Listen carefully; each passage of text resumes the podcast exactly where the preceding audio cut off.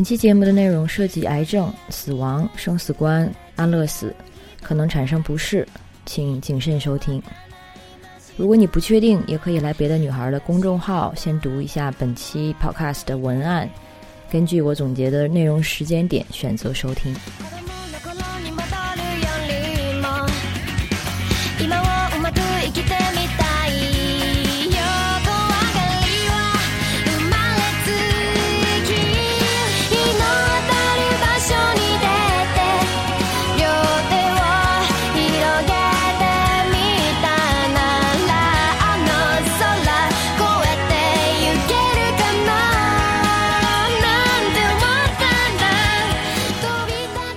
Hello，大家好，欢迎来到别任性，我是 Alex。今天呢，我请了三位朋友来聊一下关于生死的话题。但是其实也不能说这个想法是我的，有这个主意的其实是长远，就是坐在我对面这位。Hello，Hello，大家好。我先介绍一下长远，你自己说吧。大家好，我叫长远。嗯，我跟朋友也做了一档播客，叫不合时宜。哎我平时也是做媒体，还有环保相关的议题。嗯，然后那天。跟长远在我旁边的这位郭师傅家聊天，说到了这个郭师傅他最近人生遇到了一劫。呃，大家好，我叫郭锦红，然后我是外号郭师傅，然后是一个艺术行业从业者。之所以不说我是任何细节艺术行业从业者，是因为我几乎涵盖了艺术行业很多能干就干，就是。能赚就赚的，当然也没有赚很多的细节方面的各种兼职吧，所以算是一个 in general 的艺术行业从业者。嗯，对。呃，然后再介绍一下第三位嘉宾是 Kiva 刘宽，就是单独的编辑，然后也是从事视频制作、导演、写作等等文化行业从业者。怎么说的话，就是好像都有很多的身份。Slash，对，嗯。所以我们是在郭师傅家聊到了他最近得到的一个疾病的诊断，就是宫颈癌初期，对，是吧？嗯。然后呢，提到了 Kiva，Kiva，然后长远告诉我们，Kiva 是这两年好像也有一次类似的对生病，嗯嗯。然后我们就想到说，应该真的应该聊一聊同龄人中遇到这种生死攸关的这种事件的时候，对生命有没有重新的看待。或者说，对你的生活有没有什么有什么影响？对，并且大家都是同龄人，差不多是三十岁上下。然后，包括最近最近这几天新闻上，嗯，就是艺人高以翔猝死的一个事情，大家也会不断的强调说啊，他才三十多岁。所以说我也是近两年来越来越多看到说，身边的朋友好像是有越来越多消息听到得病的消息，然后你会嗯。会一开始会有点震惊，因为你觉得这些事情不会发生在嗯我们这么年轻的人。记得前两年最开始看到什么猝死啊、过劳死啊，然后都是程序员，所以觉得自己跟自己还有点距离，或者是打游戏二十个小时不起来这种事情。但是生病，尤其是像女孩子像宫颈癌这种性别属性的疾病发生的时候，就忽然觉得啊，可能是我。对，好像就是你并没有额外特别的职业属性。和生活方式，它只是发生了。嗯嗯，那这个 Kiva 想讲讲吗？就你们刚刚说那个，其实我觉得可能就是这个癌字吧，因为它真的带了一个就最强的疾病的属性。然后，嗯，我其实今年年初的时候就是查出来，当时同时是乳腺癌和甲状腺癌。然后，嗯，甚至医生还说可能。嗯，甲状腺癌发展的稍微慢一些，乳腺癌更快。那你要赶紧去开刀。然后当时本来是在成都，在华西诊断出来，然后又嗯，因为我医保在北京，然后又迅速的回北京再做进一步的排查。然后这中间经历了很很漫长的过程，你就变成了全职在看病的那样一个过程。然后最后暂时就排除了，好在暂时排除了乳乳腺癌这件事情。然后就就动了一个甲状腺的手术。我好像在查出来的时候，嗯，就自己就哭了一次。也就是第二天要去确诊到底有没有乳腺癌的时候，朋友跟我讲了最糟糕的结果，可能 就是乳腺癌要如何最后去化疗，然后要怎么样掉头发、掉掉眉毛。就当时那种形容，你会发现你的生活真的突然被嗯剥夺了一个可能性。在在那之前，我还觉得挺新鲜的，我会觉得这种看病的经历从来没有过，而且忽然会觉得，哎，还挺好的。本来就觉得自己有病，还真的有病，那真的就觉得这就所有的问题都可以怪病，不是怪我自己。对，然后但当时迅速我就安慰了我自己，我就想说，那也许我真的到了化疗，然后掉头发、掉美貌那一个地步的话，我可能就会变成是完全另外的一个女孩儿，那我可能就完全会。彻底摆脱我作为一个女性的虚荣心，嗯，然后我可能就有机会成为一个另外的人，嗯，当时是这样的一个感觉。当时有没有计划过，到了化疗那步的时候，是不是要完成它？当时就是求生欲怎么样，就一定要全都治，就是尽量的能够存活下来吗？对，其实就对于治疗这一块，我没有太多的犹豫，甚至连乳腺癌，其实在。因为它其实只是一个诊断，就还是有，还是有可能，比如说医生万一误诊呢，嗯，所以现在的医生会倾向于引导你去都把它开掉。但我当时的，所以我当时的反应也就就是开掉它，开掉就是切掉，就切掉，因为其实是有肿瘤，只是说要判断这个肿瘤是良性还是恶性。然后这个判断其实我后来才知道，就这个判断是，比如说这个大夫去看 B 超，每一个大夫看 B 超。他的判断都可能不一样，他其实是一个非常感性的判断。就那个那个人做那个医生做的一个比喻，是类似于像做语文的阅读理解一样，其实是这样的一个一个一个判断。所以特别基于医生的经验，然后最后再下一步是穿刺，然后穿刺就是刺进去，把它取一点细胞出来，看有没有癌。那这个刺的准不准也很考功夫，并且有可能你刺的不好，不小心把那个癌细胞给刺扩散了，也是有可能的。所以我后面就是乳腺是用观察的方式，就看它有没有变大来排除了，然后甲状腺是穿刺发现有癌细胞。OK，就是这样。啊，所以乳腺我们不是经常看到一些，比如说国外的时候会做那种宣传，让让你自己去自己自己摸它，然后自己有感觉。这个你之前有任何的感觉吗？我之前会有一些觉得有块儿，但觉得可能就是一个正常的。东西就是我一直是觉得自己是无比健康的人，就虽然可能性格上有一些问题，但我觉得我身体没有问题，我比所有的人精力都充沛，我也比较爱好体育运动，然后但就觉得这种事情应该是离我最远的。当时即使去做体检的时候，都觉得是一个出于一个爱。呃，怎么讲？爱护自己，相作为一个相信科学的女性，要养成这样一个科学的生活习惯，所以去体检。而且当时只是觉得去做一个流程，嗯，但没想到查出来是是这样。嗯，郭师傅也是体检之后查出的。我觉得这这一点特别有意思，你知道吗？因为他说了很多，就是 K Y 说的很多，我都很有共鸣。然后呃，但是我的共鸣可能是呃事实层面的共鸣吧。我觉得可能出发点的呃出发点不是特别的一样，因为呃事实层面当然也是作为一个相信科学的女性，都在国外有留学经历的女性，你的医生就会告诉你每年做一遍复检，做一遍体检，对不对？然后就在这个复检的时候，今年就出了问题，然后就呃发现了让发现了宫颈有问题之后，他又跟你说你要去做活检，做完活检之后就发现是是癌。嗯，对，然后那个当然也是早期嘛，但是我的出发点的不太一样的地方是，其实我得知这个消息之后，我也哭了一场，但我当时哭了那一场，我现在说这话可能会我的亲友听上去会非常的生气，嗯，因为我哭那一场是喜极而泣，是那种如释重负的感觉吗？对你就是我理解说的那个啊，我自己真的有病，我真的理解，我真的理解，为什么？因为。因为我有长达十三年、十四年的从抑郁转到双向情感障碍的这么一个经历，就是这个精神类的疾病，我把它称为是精神类的癌，因为它是致致死性是很高的。我的人生中可能已经有两个朋友，一个是我高中有一个同学，还有一个就是任航，大家都知道对吧？然后那个他们都是抑郁类、精神类疾病，就是一个是两个都是跳楼。所以我是一直就是呃，特别是最近三年转成了 bipolar，就是这个双向情感障碍之后，他一到那个抑郁的时候，他就会格外的就在思考每天醒来第一件事我怎么死。嗯，我今天是我不瞒大家说啊，就是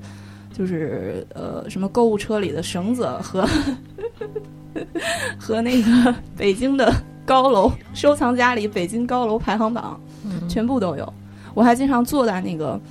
我不说哪儿了啊，某一个高楼上，就是做过三次，就是在思考我要不要跳，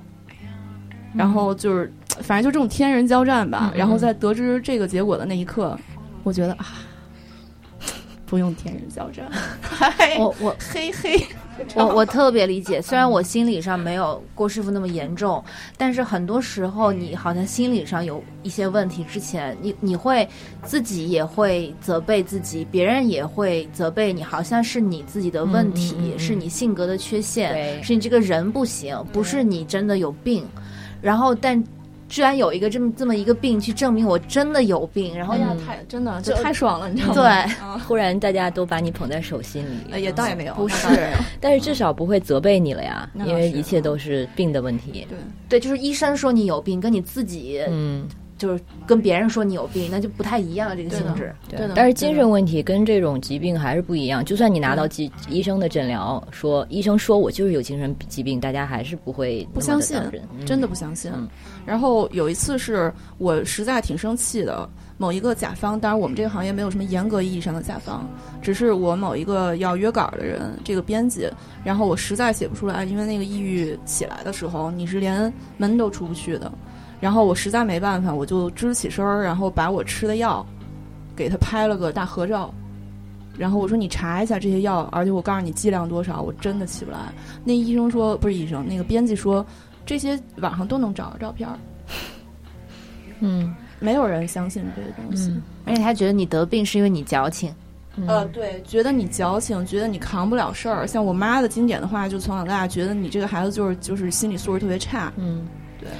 但是对癌，其实早些早早几十年之前，对他其实也是有这种污名的，也是有这种人格的判断的。就是桑塔格不是写那个疾病的隐隐喻，对，然后那个时候就是肺病、肺肺结核，它其实它是跟你的一定的人格是挂钩的，比如说你啊、呃脆弱或者敏感，或者反正就是诗人的疾病呗。然后那个时候也是癌症，可能刚刚就相当于现在的艾滋吧，大家是谈癌色变，然后总觉得癌症它就是肮脏的，它其实好像就证明了你的呃人格的不洁，或者说你个人实实践中的一些缺陷。其实可能再过十几年，精神问题、精神疾病经历这样一个过程会好一点吧。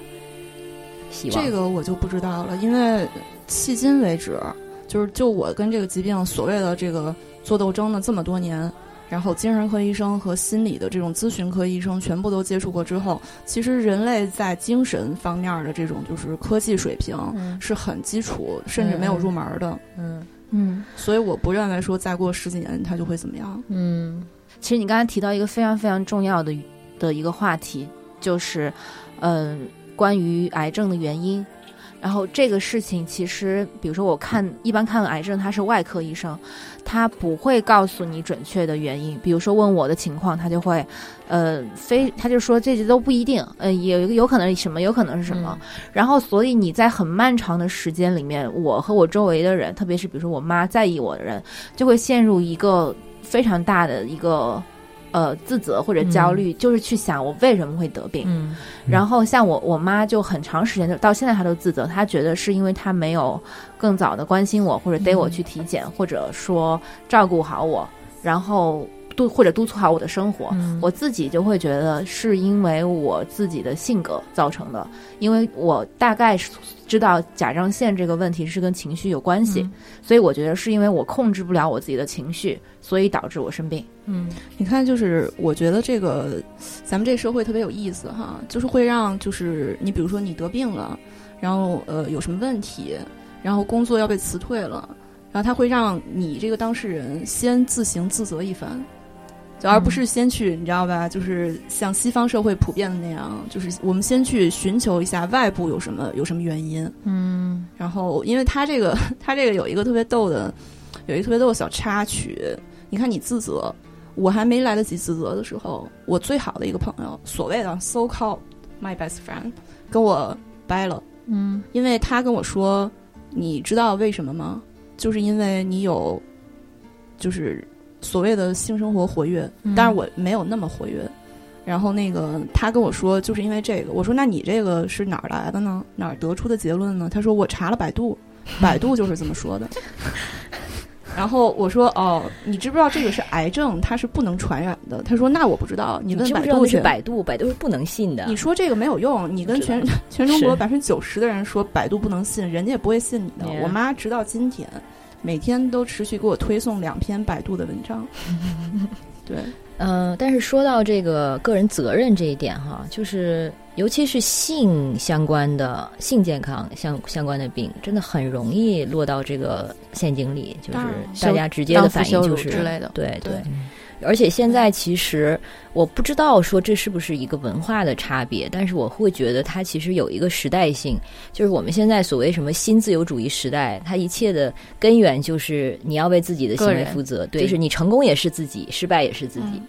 所以，这如果是得病了，那你就是大家会非常啊、第一反应就是想说我做错了什么。嗯，但这个真的，我觉得就是呃，如果看我们个例的话，你抛开去看全部很多的例子的话，真不一定是个人做错了什么。你好多人，那个我前天刚见了一个刚从美国回来的好朋友，然后他妈妈是肺癌，是中期了已经，他妈妈一生不抽烟不喝酒，就是暴露在这个环境之下。嗯。你说这个肺癌是怎么得，嗯。对不对？是这个就是环境污染的层面，对啊，空气嗯，然后每每年就是是有数据的嘛，嗯就是是的，之是的。前柴静那个穹顶之下，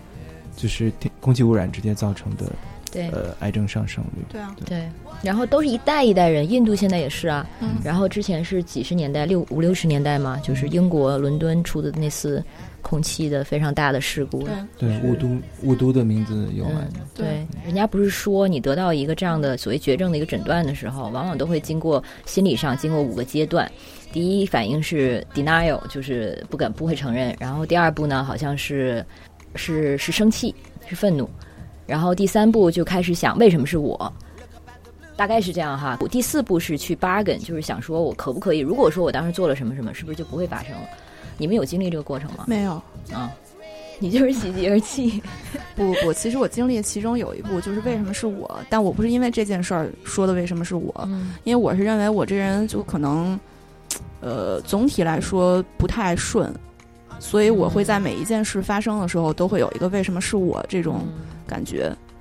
所以说这个只有这一个阶段，没有其他任何的阶段。嗯我可能从小到大就是因为小时候就，呃，经历过很多，比如说就是呃，很小就离开了熟悉的环境，然后很小就离开了父母，嗯然后呃，还有很小就有什么不能承受的、就不能想象的这种所谓的 accident，嗯或者是创伤。呃，创伤，然后就类似这些事情，所以就很很不在乎自己这个肉体。嗯，我觉得一个就是不太在乎肉身的人，嗯。你可能呃很难去经，很难真的有这种就是所谓的这五个阶段，嗯。是不会有这种所谓的犹豫、悲伤、愤怒这种东西发生的。嗯嗯，对。突然想起那个谁，《人间失格》，就是他有一幕，就是这个男主角他终于就是他生活一直的非常的堕落，然后吸毒啊等等，然后有一部有一幕是著名的，他在雪中咳血，然后他看到自己的血之后，然后就笑了出来，觉得终于可以死了，啊，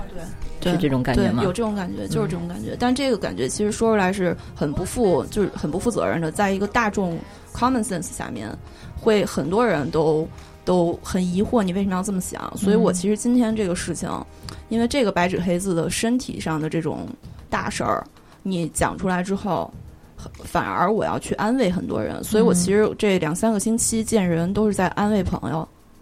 就安慰对方，不是对方安慰你。不是对对我也是，就我当时当时得到那个消息的时候，那结果就是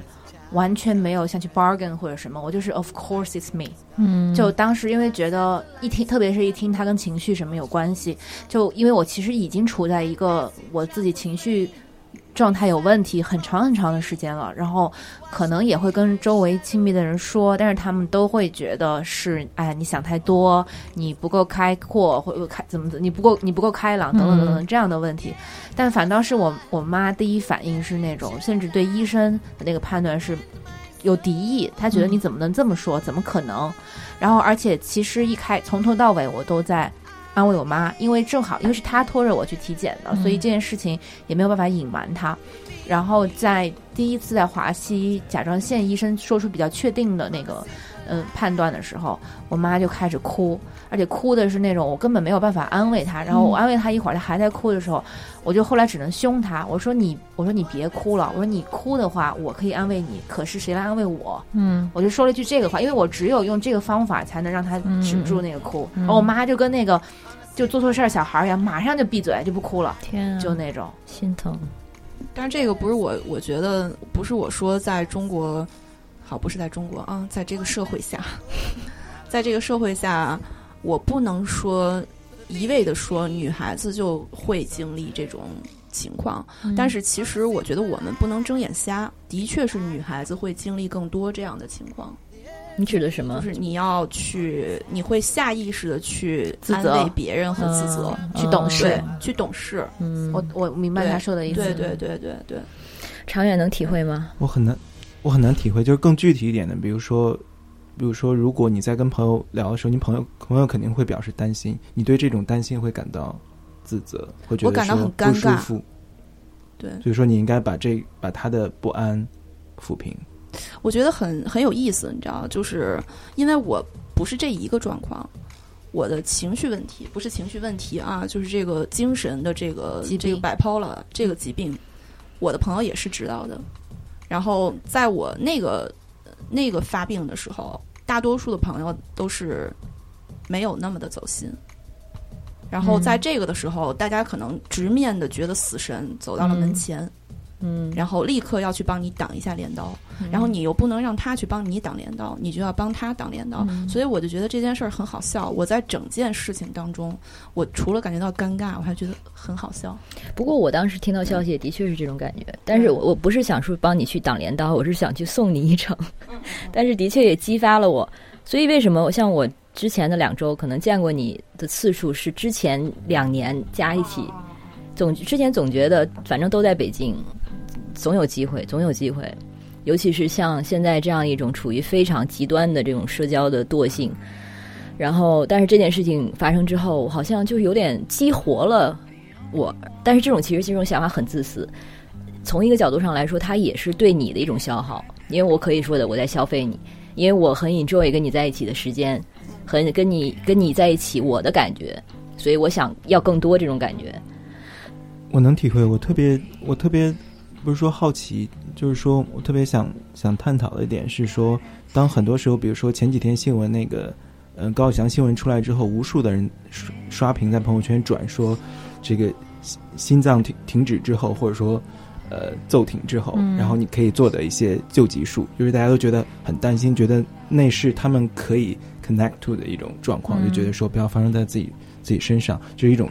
预计。当然了，呃，Kiva 和郭师傅都是早期，所以说其实当你们在知道的时候，一是肯定那种那种冲击是很大的，同时你也知道它有很大几率是被治愈的，对吧？嗯，那那其实那接下来你会不会有一种本能的反应说，哦，我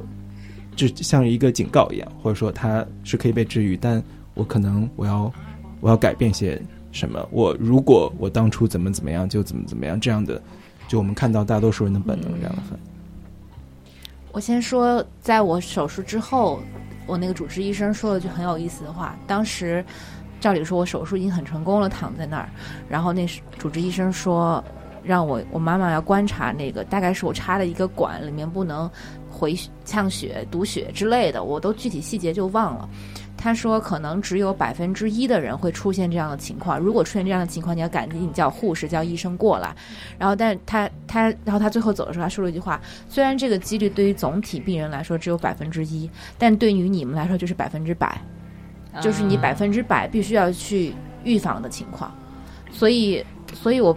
说实话，这个病你嗯。你很难，你真的在里头是你很难抱有那种侥幸，说我一定是会治愈的，或者我我我觉得我我知道我肯定是不一样的，因为我一半一半的甲状腺已经被切掉了，你你每天都要吃药，都在提醒你，而且你要终身服药，这件事情都在提醒你，你已经跟以前不一样了。但有一个很重要的问题，其实是你提到的一个，就是就是，诶，就是你怎么在预防的这件事情，你你怎么知道它不会再发生，你不会再病？说实话，我不知道，我觉得这是最恐惧的地方，因为之前我也没觉得我有哪儿做的有什么差别，但你就要因为这样去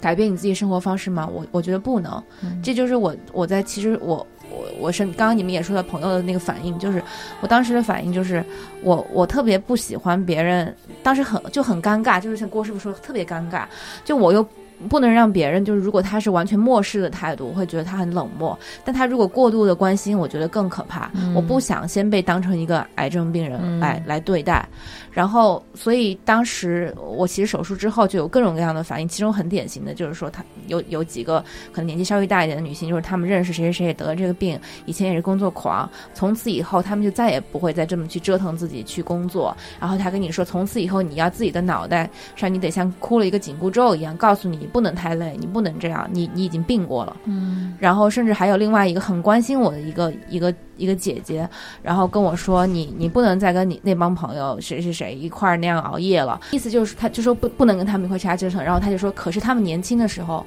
都是活蹦乱跳的呀，他们可能平均比我大个十岁什么的。”然后你就忽然觉得，好像你的你的你的生命已经到了一个你还没有真的开始，你就觉得你还充满希望的时候，你就已经到了一个限度。就是这是我第一次意识到这种限度。然后这个限度，它到底限度到什么程度，以及它后面还会怎么发展和发生，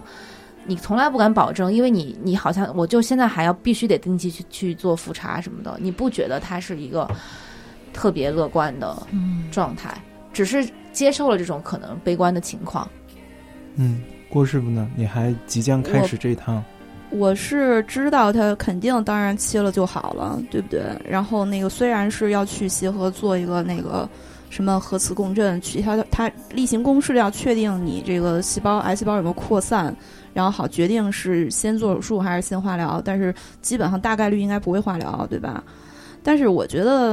啊，为什么不会化疗？因为这个早期真的不会化疗。OK OK，我以为你说你不会选择化疗。不不不不不，OK 那个。当然化疗也无所谓啊，化疗就化了。嗯，那个我觉得我是不会因为这件事儿完了之后就重新做人，然后就怎么样的，你知道？我觉得这个事儿吧，我如果要这么说的话，可能会比较飞。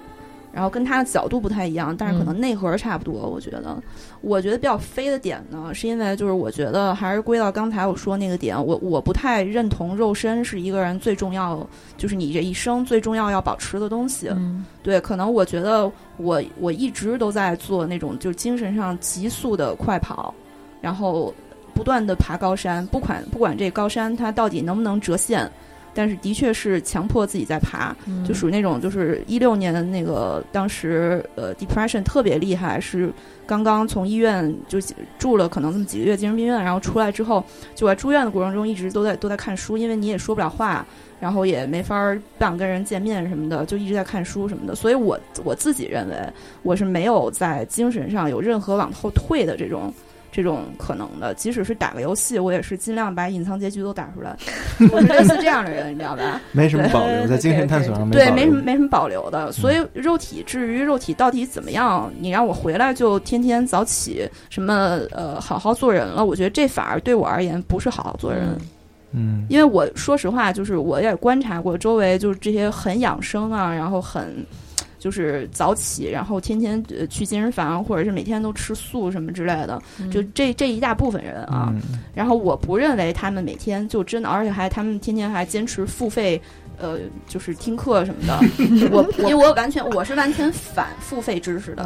我不认为付费知识得到的那个碎片知识就是你真正需要得到的知识，对。吧？然后，所以我觉得这一批人其实他并不是在所谓的好好做人，而是他好好的做了一个商品拜物教的教徒。嗯，然后商品拜物教最终的，他对教徒最终引向就是希望他能，就是这些教徒全部都变成商品拜物教一部分，好让商品拜物教让资本主义这个大车这个大绞肉绞肉机转的越来越快。所以我基于这个想法，我觉得我肯定不会回来好好做人。嗯，当然我我，但是你知道，就是嗯，总体而言，我觉得我并不是一个那种就是狂躁的人，对吧？也不是说每天都去。都去要蹦迪，然后天天都熬到什么四五点什么的，然后我也是都吃三餐，我甚至吃六餐，然后，然后我也吃的都比较健康，对吧？也不是天天都吃炸串儿什么之类的，所以我觉得这个并并不能说，呃，这样就不是好好做人了。嗯啊，本来也没做错什么，对，本来要改变呢。没错，可能唯一需要，我也不知道，唯一稍微需要改变一点点就是。可以稍微早起一点儿啊，但是除这以外，其其他的也没什么了。那你早睡吗？没有。可以稍微早睡一点点啊。嗯，就是熬夜这件事情，我没办法放弃，没法放弃，真的。熬熬夜太爽了。嗯，是，对，就是因为好像你的一天被拉长了，因为只有夜晚时刻是属于你自己的，没错没错对吧？对对，那你有像 K 爸说的那样，你突然感觉到有一个限度嘛？就是因为当我们展望或者说想象自己的生活，就是每天实践自己生活的时候，你会觉得有无限的明天，对吧？因为我这个明天做，没有没有，没有感觉到那那个个突然的限度的。我我觉得看你说是什么什么限度，没有那种所谓无限的明天，这个是不存在的，对吧？就是我们所有的只有这种你与现在同在的这个词在，对吧？你所拥有的真实拥有的只有这个东西，不存在任何的明天，也不存在任何的昨天。这个归到东方哲学上，就是那个《金刚经》里说那个过去之心不可得，现在之心不可得，未来之心不可得。如果你一旦想要得这个心的话，证明你什么都得不到。所以我觉得就是大家不如就是真的就是 focus 在现在这一刻。你是真的这么想的？我不是真的这么想的，我是就这么活的？对你是没得病就这么想的吧？对嗯对，因为我觉得很有意思的是，当每次有类似这样事件，无论是身边的人，或你在媒体上看到类似事件，总会引发人们一种本能的反思，说：“哎，我从今天开始要珍惜身边身边的人，珍惜眼前的世界，然后我要不忘就是按照自己的初心，遵照自己的意愿去活，不再做任何委屈自己那他的事情初心。是什么呢？如果那个是他的初心，他为什么从一开始就不这么干呢？我很怀疑“初心”这两个字儿。嗯我什么是觉得不忘初心？你知道吗？就是对就对，大家看到会有这个效果，会想一想，但也只是想一想，但其实他不并就不真的那么想。就真的就停止在反省了。第二天还是该怎么过怎么过。是，我觉得这是你说，对啊，连当事人都是这样的，所有人都跟我说你要早睡，你要怎么样，你不能喝酒，你不能干嘛干嘛干嘛。但是你会发现，你必须得要像你本来的样子去嗯生活，你才可以。因为我们也做不了别人啊。对，甚至我真真的只就一直跟我说，你得休息一段时间，你得，你真的得就不能再像你之前那样，好像把你之前的生活都作为一个反面教材来教训你。嗯，然后你你得怎么样？但是我会发现，真的，我只有开始工作，开始那样了之后，我才觉得我自己 OK，我开始好了。嗯嗯嗯嗯我没有这方面的经历啊，但是我之前就是跟一个项目采访了一些有一个罕见病，它是只有女性才会得的一个罕见病，呼吸呼吸方面的。他们因为这个病，它是最后就是因为不能呼吸，所以你就它会完全影响你生活的各方面，从日常的起床、行走，到稍微比如说爬山、运动、出出去旅行，坐不了飞机，然后就是稍微一累的话，就会有非常严重的后果。然后很多人严重的时候，就是要带着那个那个氧气瓶，随时带着氧气瓶。然后，但是他们讲的全都是，就是在尤其在接受这个病之后，他们说的都是我要的生生命的质量，而不是长度。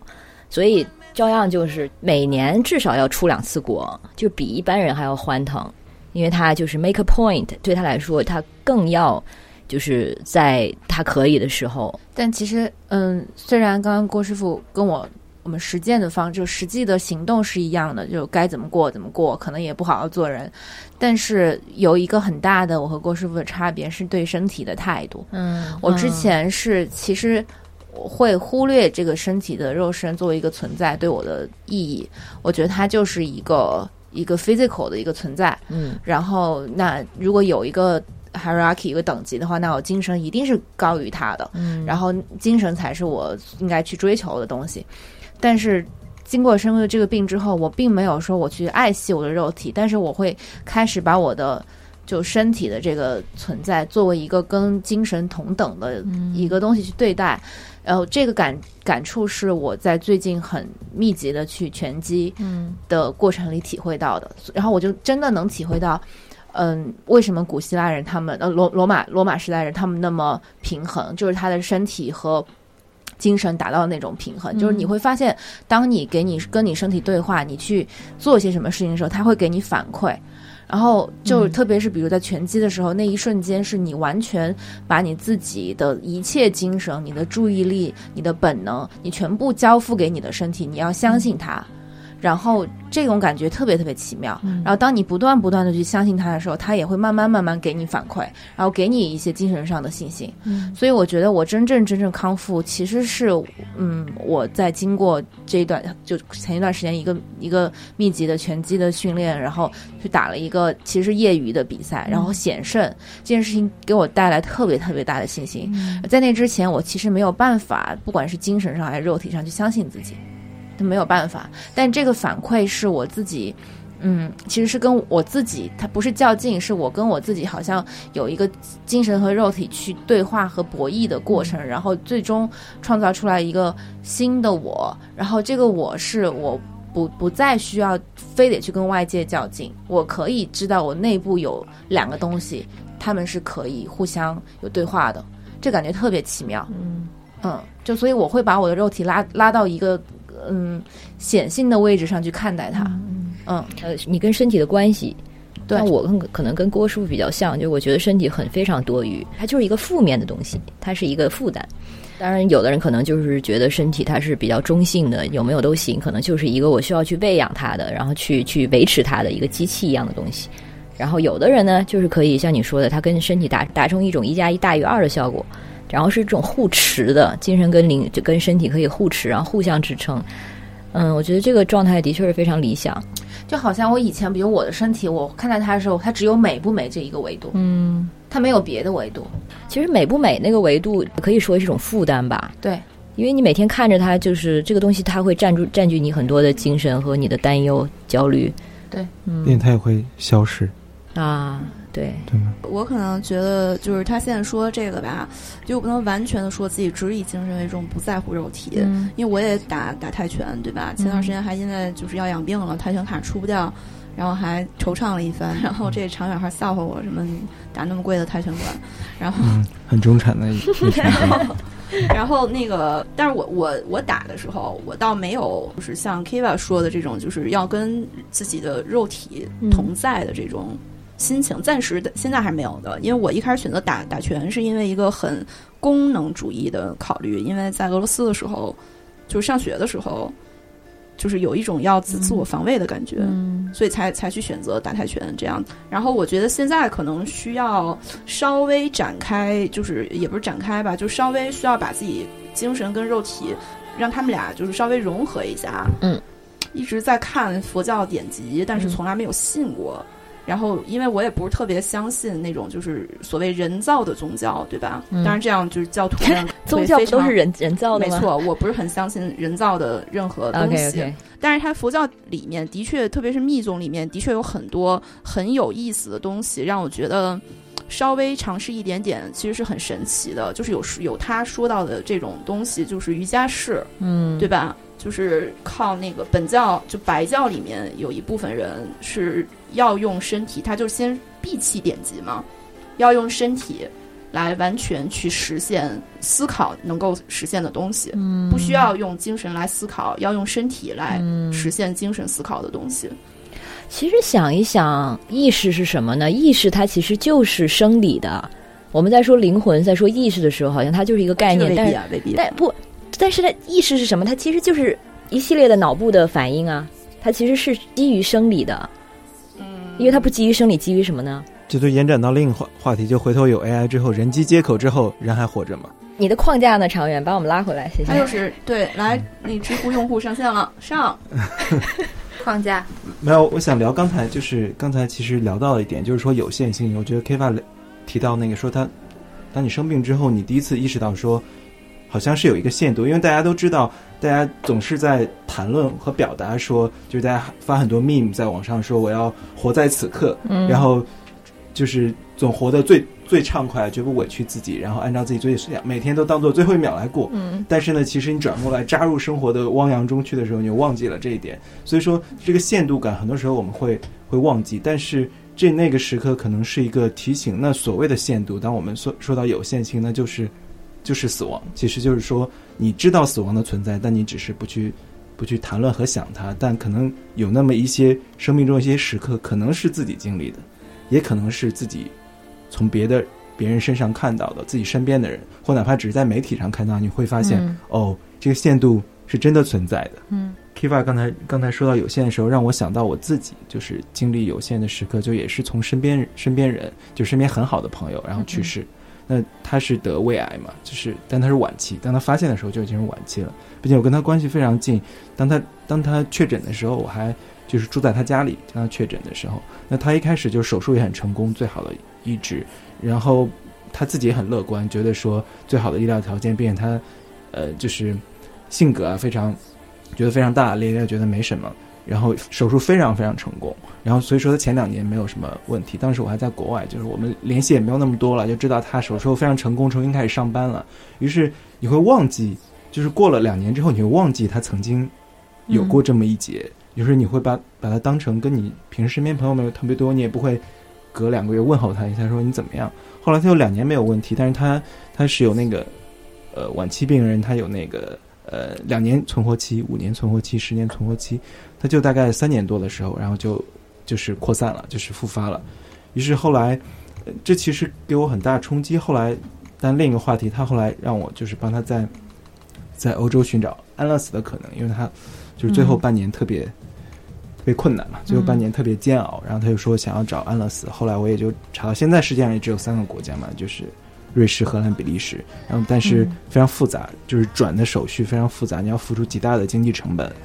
嗯，所以说很多当地的这些 NGO 组织就推动这些安乐死权利的都在说，还是鼓励你们在自己的国家寻求这个死的权利。然后后来他又去世了，嗯，也没有帮他找到这安乐死。所以说他的去世就对我来说是一个冲击。他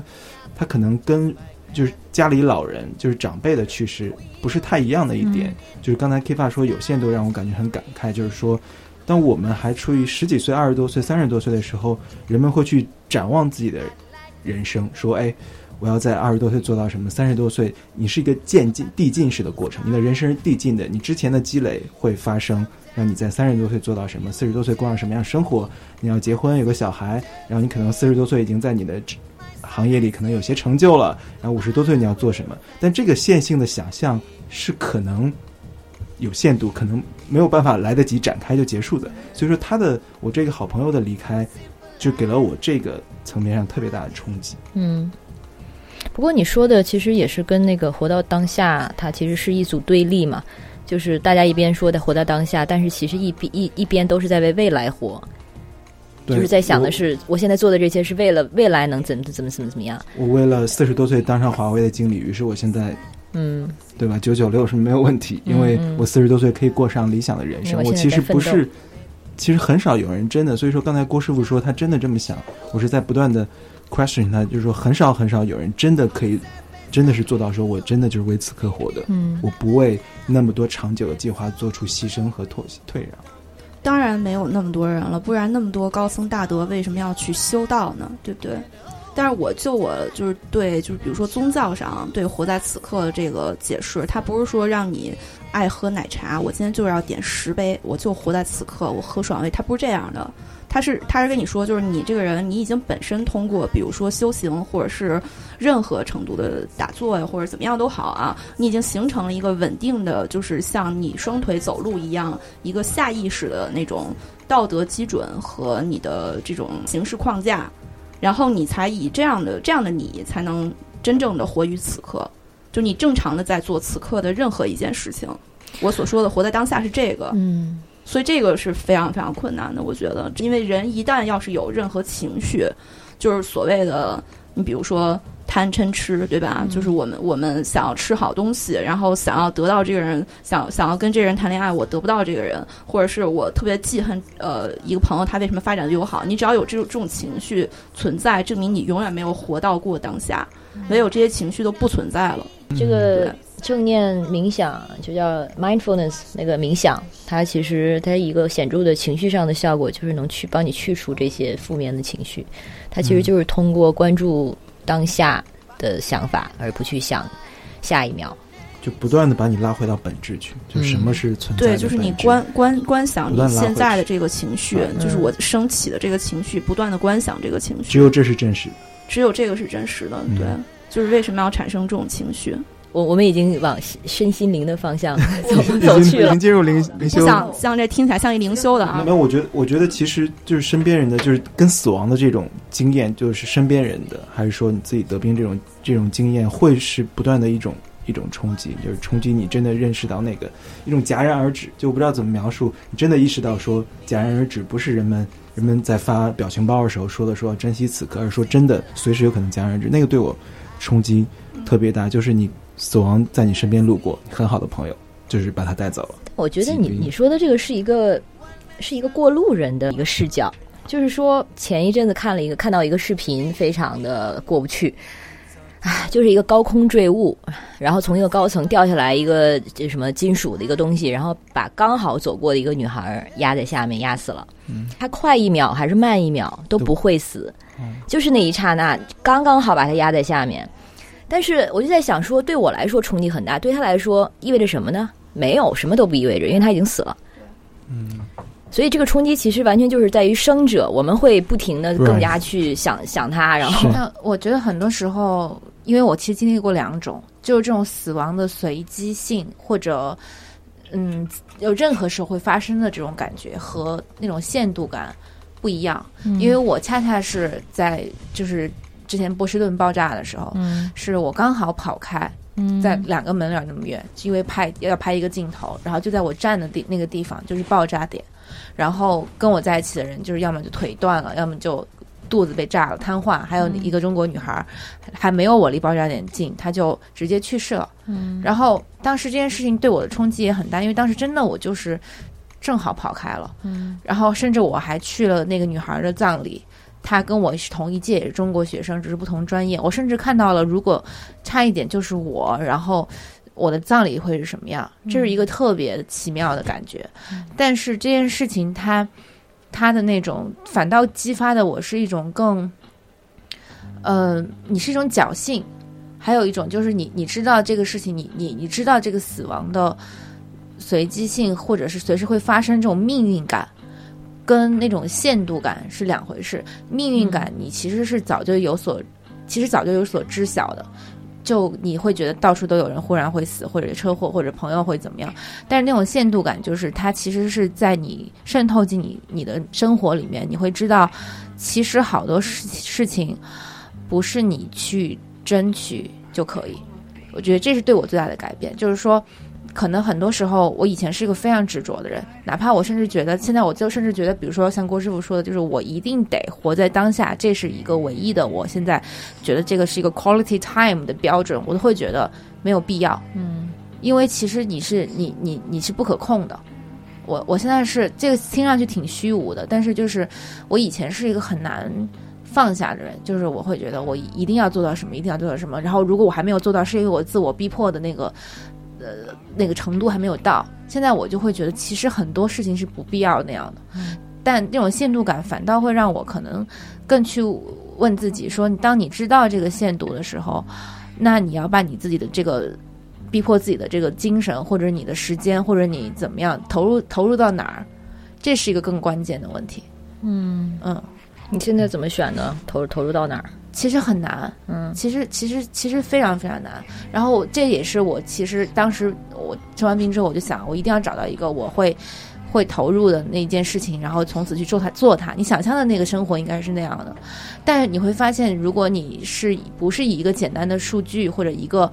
什么样的一个功呃功怎么样成功的标准去衡量自己的时候，这件事情是很难的。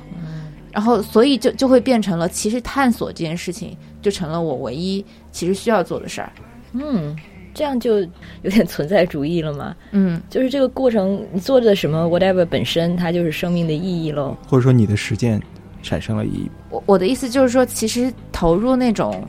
嗯特别特别具体的、具体而微的生活，是郭师傅说的那种当下此刻。就当你喝这杯咖啡，你都会变得它不一样，就有点像是你更多的去你跟你具体的生活发生关系。嗯嗯，就你本来喝咖啡是要提神，然后完成这个 PPT，现在就是你喝咖啡是这个咖啡本身。对，就是你会更关注其实具体的东西。嗯，嗯，不光是 PPT，而是我做这个，我喝这个咖啡是为了 PPT，然后是为了这次我的呃 presentation 能做好，然后我能够升职，然后我能够走走向人生巅峰，嗯然后能得到对对对一系列一系列的。嗯对，而且这种感觉特别好玩，就是我依然，你看最近我也很忙，很在工努力的工作，我是觉得 OK，这是一个呃正常的工作的状态，因为你把做成这件事情，你就是要花这么多功夫，或者你就要承受这么多压力。但我脑子里总是有一个声音会在想，OK，做不成也没事，你得罪这帮人也没事，他们不喜欢你也没事。你做不好也没事，以前从来没有，以前永远都是我一定要做好，我一定不能让别人不喜欢我，一定不能让别人，呃，否定我。现在就是你会马上去设想，这些人都特别讨厌你，你全部做不好，你你你你你你什么都不行，那也没事，因为你已经你好像那么离死亡那么近过一次，也没事。没什么可失去的了。这个说上去挺那个挺鸡汤的，但真的是这感觉。嗯嗯嗯嗯嗯嗯，因为你不会觉得你的你的生命或者你的意义、你的价值是被一个这样的目标去 define 的。嗯嗯我记得你你讲波士顿波士顿那个经历的时候，就是你本来其实你原本犹豫了一下，要不要往前走上前去拍，就是为了拍一个好镜头。对，然后你犹豫了几下之后，决定走上前去。但是如果你没有走上前去的话，就你原本站立的 exactly 那个地方爆炸。对，要么就死，要么就伤，要么就是残废。对，那个那个我还感觉挺深。他几秒钟犹豫了一下下，说只是说我要不要拍下这个镜头。嗯嗯嗯嗯。所以说，这个事件，波士顿这个事件和后来这个呃甲状腺癌这个事件，差别特别大，对？对吧？就具体是什么样的影响上的差别？就波士顿那件事情，你会觉得你自己是个幸运儿，其实。嗯然后，而且这个事情的悲剧性，你觉得是一个社会性的事件，是个国际上的恐怖主义的事情，它不针对你个人，嗯它跟你个人怎么样没有什么关系。然后你你甚至就是甚至觉得是侥幸的那种感觉，但是这件事情是你针对是你自己，是你过去的积累的问题和你自己的错误所导致的。嗯，还债的感觉吗？它只是针对这个疾病是冲着你来的，嗯那颗炸弹不是冲着我来的，嗯嗯。差别特别大。是但是刚才 Kiva 也提到一些经历这个生死局之后，无论是 Boston 这个事件，还是后来的这个生病，就对你人生观的一些影响。我我是两面儿的，嗯一面在拼命的提升精神类的，就是像他说的这种，就是以他的这个状态，以 K Y 这种状态在提升精神类的东西。嗯但是其实我也说了，我东西折不了线，对吧？然后另一面儿，我是一种彻底的虚无。嗯就是你看他说的波士顿这事儿吧，我就经历了一个较为类似，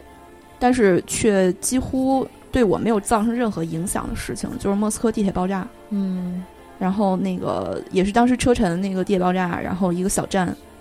也是我出来以后也是很巧，我出来以后往前多走了几步，因为我想特别想买一个那个土耳其卷饼，然后我在那儿在地铁里就思考我买还是不买，我明明吃饱了，我为什么还要吃？然后我想我还是买了，然后那个可以拿回宿舍吃，嗯。然后我就去。就往前多跑了两步，因为莫斯科那个地铁往上那个阶梯是非常长的，嗯。你要去多跑两两步，就是没有坐他那个直接等着往上走，嗯。我就跑着上前买了一会儿，然后买着躲在后边打准备打开的时候，那地铁站炸了。嗯。然后当然其实这事儿我一点儿都没有任何的冲击，我自己觉得绝了，你知道，就是有那种就是连对生命的思考都没有。当然我这个是另外一个另外一个故事了，嗯就是还要归到归归结到那种就是童年创伤上面，嗯就是人如果在一个非常小的年龄经历一个你本本来不应该经历的事情的话，你就会呃有一种一生都会为这个事情来圆场。嗯，对，嗯然后那个呃，所以就是导致我最最后的这等于是二十多年吧，一直都在跟虚无主义做斗争。我觉得你的两面性真的是太太突出了。然后一方面，你就是你又你又是一个相当有斗志的人。我对就是我对郭叔最强烈的印象，因为我们最早是做一个分享，然后第二次见面还是做分享，然后我们两个总是就在做分享的时候，很容易就是有一种就是针锋相对的错觉，但是并不是真的针锋针针锋相对。他给人感觉就是一个特别要想改，不光是改革，它是要革命，然后对，我就想问的是这个，嗯是不是其实本质上，你承认它虚无，跟你预惧它对它有更强的这反抗性，这件事情其实并不矛盾。其实真的不矛盾，我觉得就是这样，我不觉得它是两面的。嗯嗯，就是就是因为毫无改变性，嗯，我没有力量去改变，所以我才不得不承认它虚无。嗯我记得有一段时间，去年和前年吧，应该是从一七年开始。然后，如果一七年开始的时候，大家就是频繁的关注微博的动态的时候，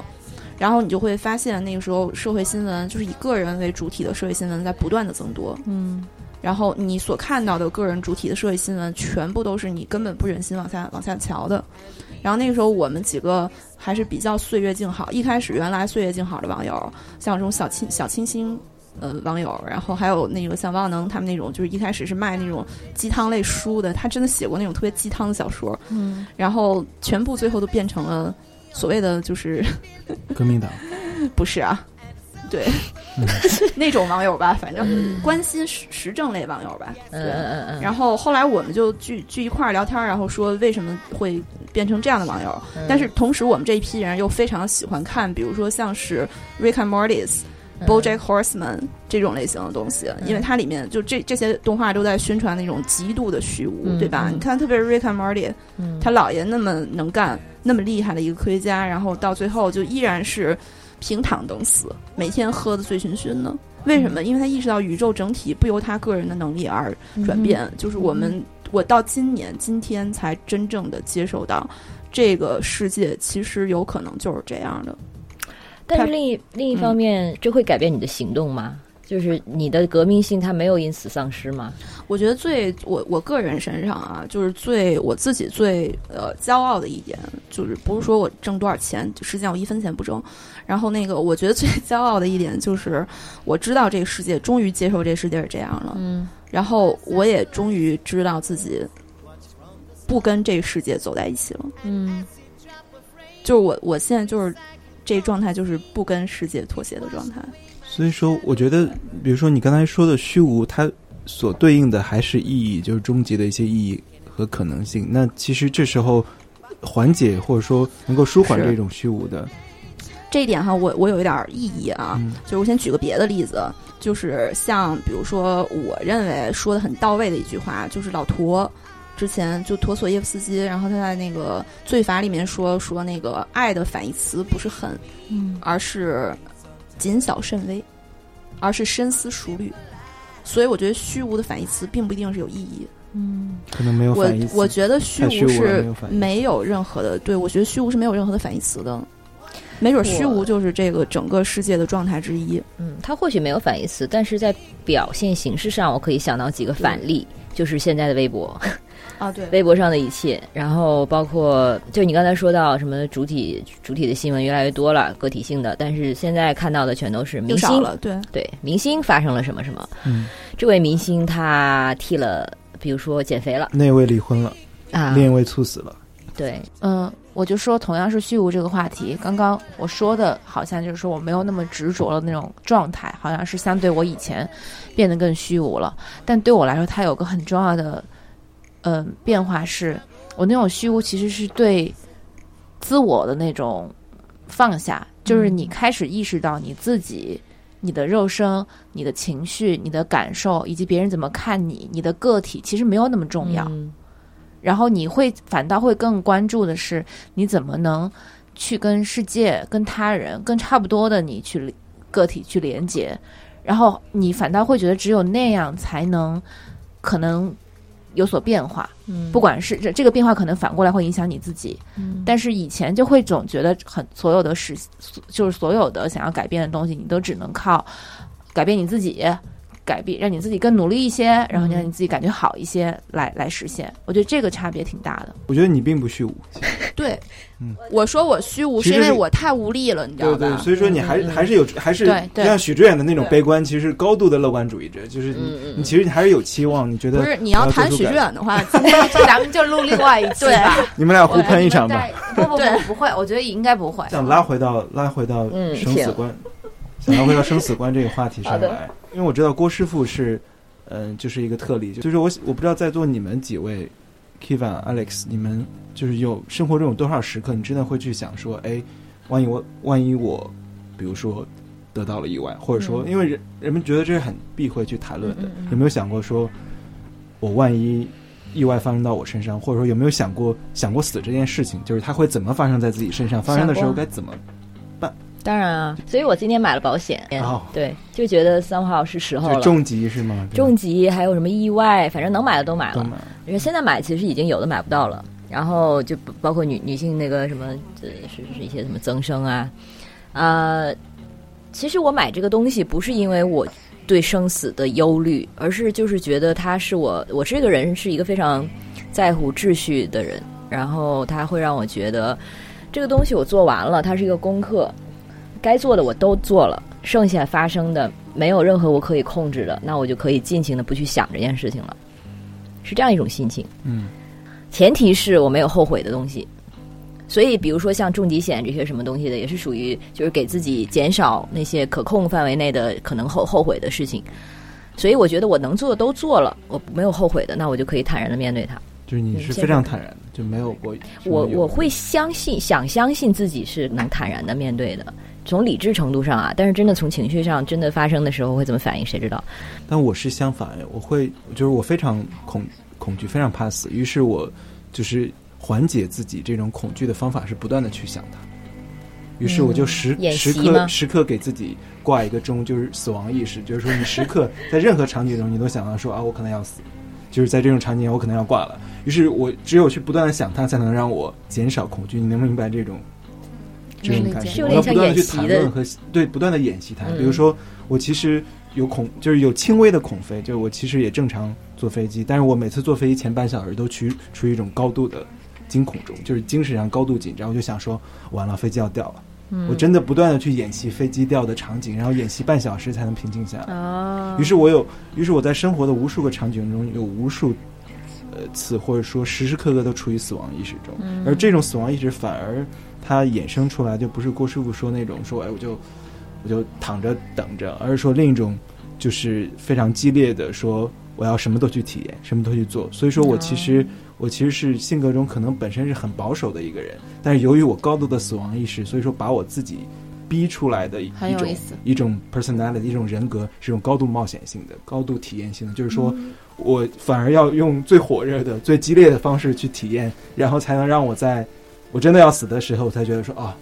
尽力了。就是在我没死的时候，我该干的都干了，该搞的都搞了，然后该探索的都探索了。OK，因为听起来感觉你才是一个绝症病人的感觉。对啊，对，所以说我 就是有一个我觉得这个，bucket 我觉得这个 list 对，我觉得这个很有意思。就是说我是高度死亡意识的人，嗯就所以说我生命中的那个 drive，就真正 push 我的东西是死亡感。所以说我才想说拉回到这一点，就是说我们当然都经历过，或无论是发生在自己身上、身边人或看到的、旁观的，在媒体上，但是就自己真的在内心，你每天躺在床上，或你在坐在自在做自己的某个项目的时候，你那种死亡意识，就很很有些人就不去想，因为避讳嘛；有些人想一下都要说啊，晦气，赶紧呸呸呸。嗯但是我真的是每天都想，就是我用想来缓解焦虑。但前正好前两天有听到那个作家蒋行贾行家的一个演讲，他就讲他母亲去世的过程，然后他就说到很动人的那一点，当时我泪如雨下。他就说，其实有一个最重要的教育，我们在我们的教育里面从来都没有得到过，就是其实每个人都应该学会怎么孤独的去死。嗯然后我我会觉得，可能以前最大的恐惧，甚至以前我可能经常会采访一个采访一些采访对象，我很喜欢问他们，你们最大的恐惧是什么？可能最后大家都会说，我最怕的是 die alone。嗯但我我我就我忽然觉得，其实这件事情就是特别的重要，它跟随时就是你跟你那个你接受可能随时会死的这个事情，或者不断去演习它，还要进一层的是，你要不断的去学习，去做好那个心理准备，就是说你可能会独自去死。嗯，就是前两年有一个朋友去世了，也是过了可能第二天，他同事呃在家里找到他的，然后这个对我冲击也挺大的。然后就是他不是我身边第第一个去去世的朋友，或者自啊他不是自杀，之前有一个自杀的朋友，但是他的冲击反倒给我感觉更就是冲击更大，就是因为我一想到他在自己没有做好准备的时候，然后就是孤独的走了。这样的一个场景，的确是让我觉得那个、那个、那个，说是恐惧感呢，还是悲伤感呢？因为或者有一种宿命感，觉得这个就是结局，这个就是我们每个人的结局。但是这个结局真的让我觉得特别的悲伤，嗯，所以我还是还没办法过这个 die alone 自独自死死去这个点。而且或许这个跟长远想聊的另外一个就是死亡的这个尊严感啊什么的也有关系，就是你独自死去的时候，真的很难保证这种尊严感，在。你知道，你想象一下那些细节，这个东西，但这些你你都不知道了。跟你无关了。我反倒觉得，可能真的独自去死才有尊严感。嗯，像猫一样嘛。很多动物，就野生动物会这样，就是自己躲起来。嗯，对，这样的可能在另一种社会，比如说北欧，人们赞美的北欧社会，就是之前有个纪录片拍瑞典的，就是说瑞典的这个。呃，独自死在公寓中的比率非常高，就是因为人与人之间完全不来往。于是，当你尤其你也不住养老院，你住在自己的 apartment 里面，然后也没有往平时没有社会往来，于是你十五天邻居没有看到你，太正常了。于是，就很久很久之后发现，啊，这个人在自己的公寓中死了，就是在一个高度 isolated 的一个一个社会中。对，那那样我觉得。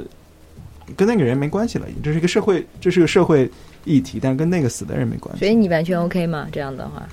我倒没有想过死的时候身边是两个人还是自己，但我想的更多的就是说，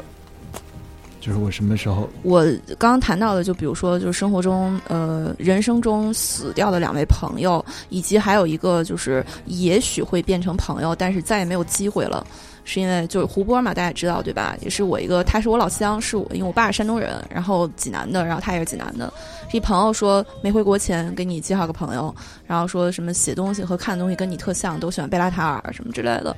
然后还没见到说啊胡波上吊了，我说我操又是一个。然后 我会有一种哇你怎么走在了我前面？这样听起来总觉得有一种你们在暗中比较谁比较不怕死，谁真的看透了，好像真的走了的人就是真的看透了那个。这是不是艺术家人格的另一面？不是不是，绝不是，这是我个人人格的一面，你知道？就是有一种，我其实终极的问题是这个，我我活得很用力，但是我却对这个生命并不眷恋。嗯，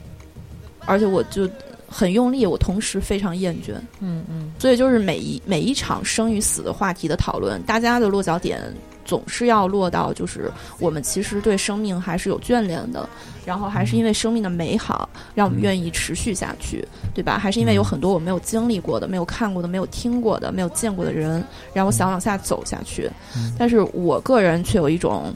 呃，人类的情感的模式都大体类似，就是托尔斯泰说的那种，对吧？幸福家庭。都大体类似，不幸家庭各有各的不幸，但是这个各有各的不幸延伸到陀思妥耶夫斯基就会说，即使再大的不幸也是有相似的模式，对吧？就是所有一切都是，到底是什么让我们认为生命的意义存在于活着？哎，我想不到这个太悖论了。生命的意义不在于活着，生命本身，所以生命它也可以是除了活着之外的形态吗？只是因为你活着，你才知道。对呀，对，所以。对，对我们现在以活着的状态而言，这个活着就是 that's all there is。对于生命的意义来说，你相信之后还有？你相信就是有？对，死之后还有？对。但是可不可以理解成，对你来说，死亡它是一个 reset，它是一个重启键，不是一个完全的就是终结？对，没错。对。那这对于那其实一点都不虚无啊。对呀，就还挺有还想再来一次？这次打不过关了，那重来吧。而且我现在觉得真的打不过关了，就是怎么也打不过关。嗯，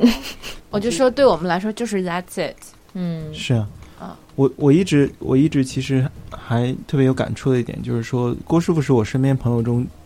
就是会比较非常淡然的、随便的提到死这个词的这个词语的人，还会淡然提到很多其他的东西。很多对，还会淡然提到很多其他的东西。那其实。我们其实生活中，就大家虽然都是很可以可以开放的谈论这件事的，但其实大家还是有这个有顾忌，有顾忌有避讳。比如说，我的顾忌是在于，比如说，当我知道郭师傅得病之后，我可能第一反应的本能是说：“哎，还好吗？你精神还好吗？没事儿吧？”我我会顾忌的去问他说：“你会死吗？”嗯，就是我仍然对于我来说，我每天都会想到死的人，嗯嗯，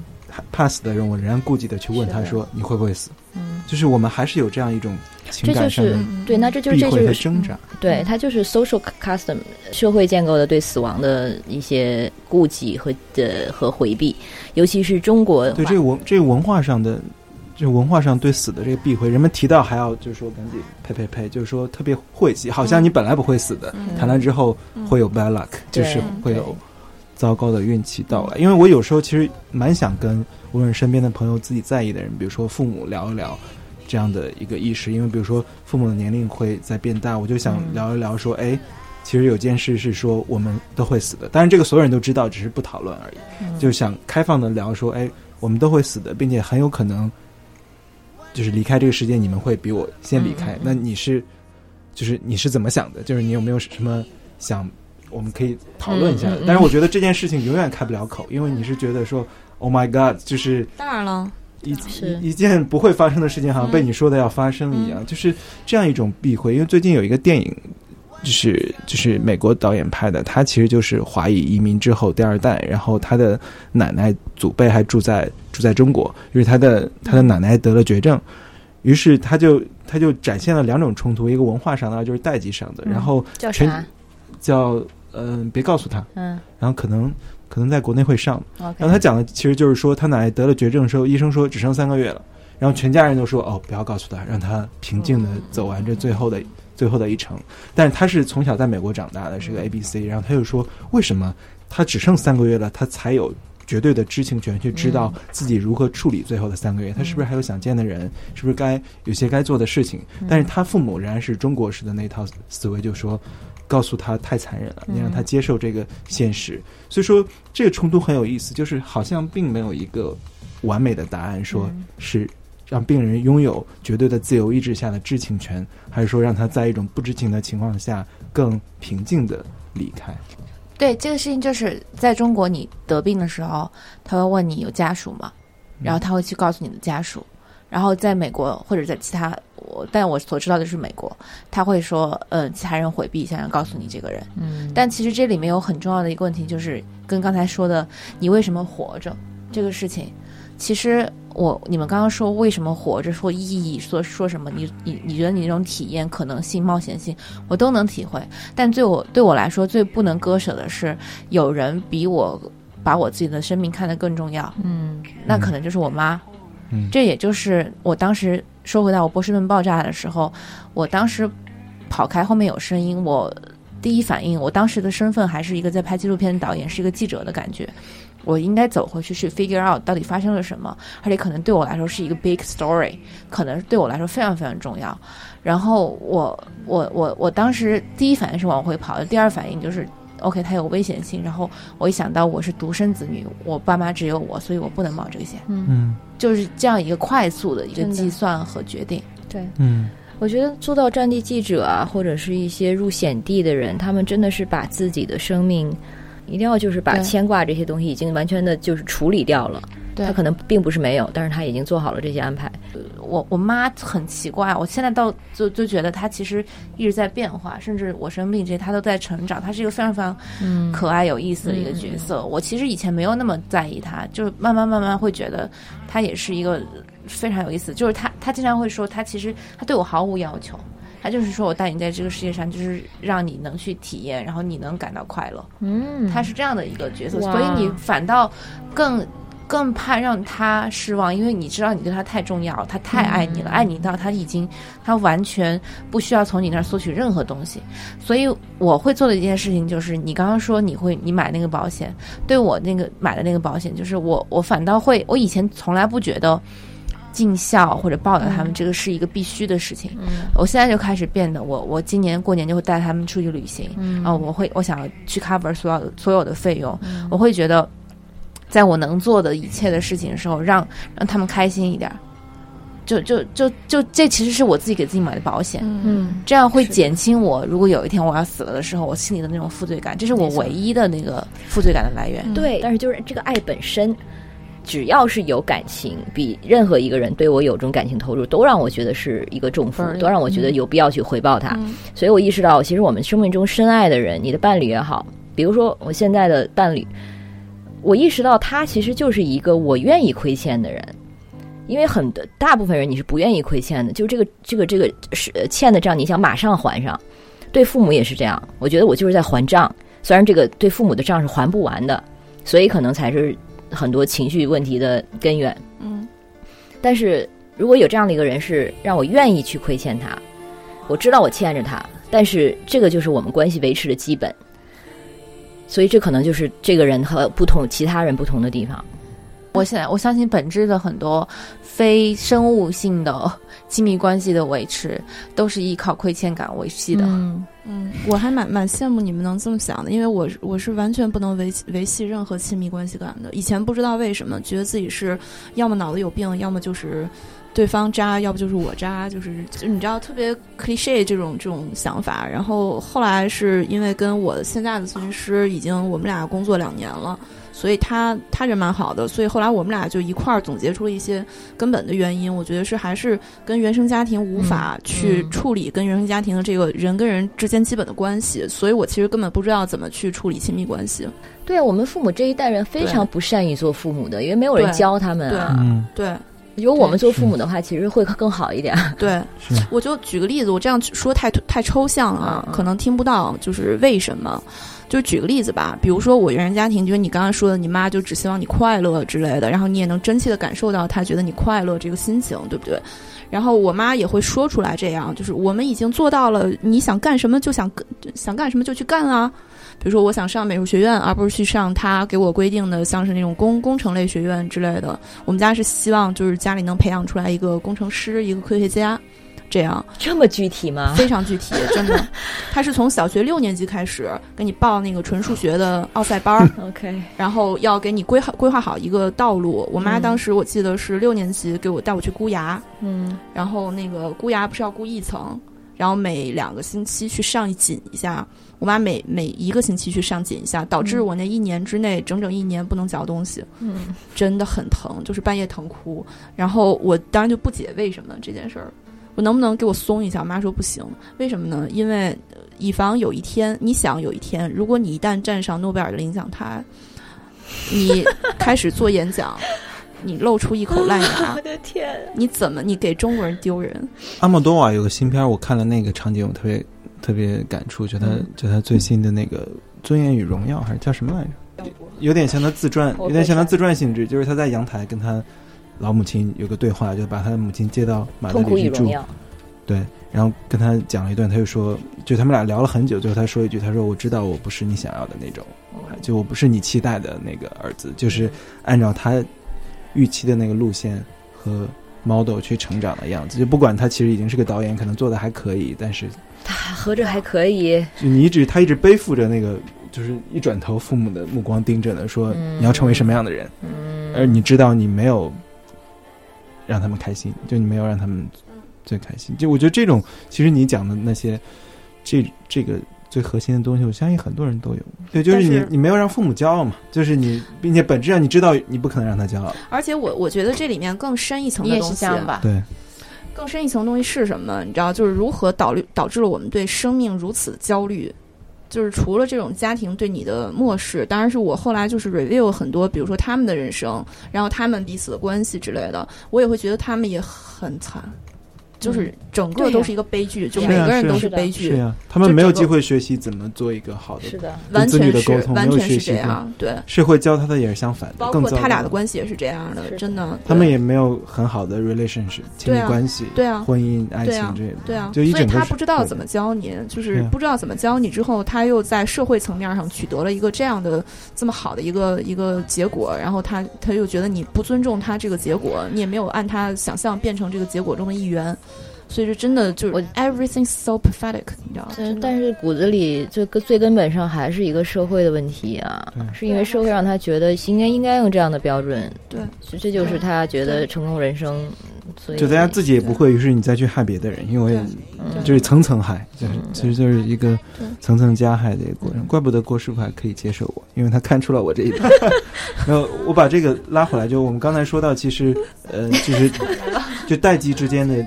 这些差别，但其实也有也有上一代人，比如说大家不知道是否知道，两年前一七年好像是，就琼瑶写了一个公开信，就是公开遗嘱，好执着，真的还要聊这个吗？你现在已经喝了两快两没事没事，让他聊让他聊。就是他在 Facebook 他在 Facebook 发出了一个公开遗嘱，然后就是给自己的呃儿女的说，呃他对他对这个生前临终关怀的一个一些态度，相当于叮嘱他们说。嗯，我对这个我死后的一些事情，你不要干涉我的意愿，因为他说我有可能在那个时刻已经没有办法自主的表达我的意愿了。于是他就说不要插管啊等等这些。他的背后的背后的一个缘起是她照顾她丈夫十年，后来然后她丈夫可能跟她口头说过说，呃，我之后也不要给我插管子，就自然死亡最好，就是尊严嘛，死前尊严。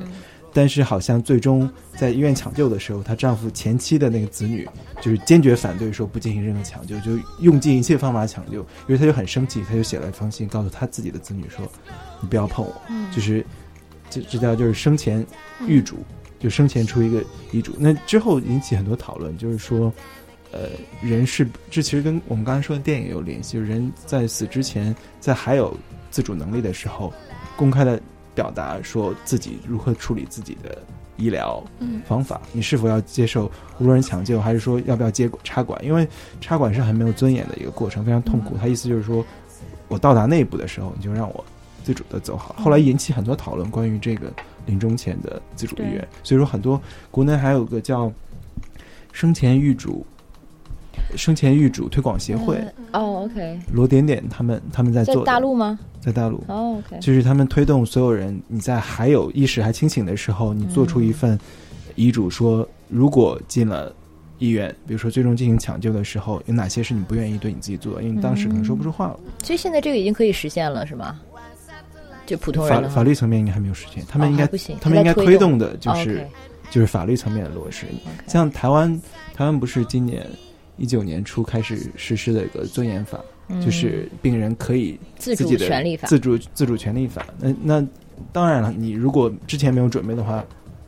到那个关头未必有自主表达的能力。但是只要你写的话，就尊重病人的意愿，就是说我不插管，不进行什么，不进 ICU，不进行心脏复苏，所有的这些，嗯，这套那个血观音看看了吗？嗯，对，就是惠英红嘛，惠英红演的那个妈妈，她最后在病榻上。然后他的女小女儿看似是一个他自己有一个就是孝女的一个人设，但是其实他是在用这种方法在折磨他的母亲，然后就非常阴冷的在片子结尾的时候笑着说：“我就是要让你生不如死，长命百岁。”因为他妈其实，在生前有签一个这种呃自主权什么什么的，就是告诉医生，我到了这个生命最后的时候，我不要插管，不要怎么怎么样。然后这个女儿女儿直接把他撕了。因为那时候女女儿也成了一个，呃，反正是非常有权利的一个女性。他妈的生命虽然也好像是被她维持着，然后公众都以孝心来解释她的行为，但她其实就是这样来惩罚他妈。啊，就是我违背你的意愿来惩罚。对，就是就是让你活得这么的没有尊严，就是生不如死，就是满身都是管儿。对，这个叫生前预嘱推广协会，就是罗罗点点，还有之前陈小鲁他们也在。也在推进的，我觉得这肯定是，肯定是进步的，嗯，标志。这个非常挑战中国的传统伦理道德，真的，我不知道他怎么推进。因为我觉得，因为我觉得抢救本身是为其他人，就不是为患者本身了，是为了他要觉得内心你不让我做点什么，他难以忍受那种对焦灼的煎熬。对的，其实是为了自私，就是本质上是自私嘛。那那些你觉得？因为孩子太难过了，所以把孩子弄死的那些爸妈呢？他们是自私吗？还是是大爱？挺挺无私的。嗯嗯，就是孩子太难过了吧？就是因为孩子有绝症，孩子或者孩子生病或者残疾，然后生活的太痛苦了。然后就国外有很多这样的例子嘛。然后所谓的 mercy killing，但是你前提是不是得看那孩子愿不愿意死啊？孩子可能已经没有意愿了，如果没有，但是我觉得有意愿的话，肯定要尊重。说不准那个说不准点是这个为什么很 tricky，是因为你看我姥爷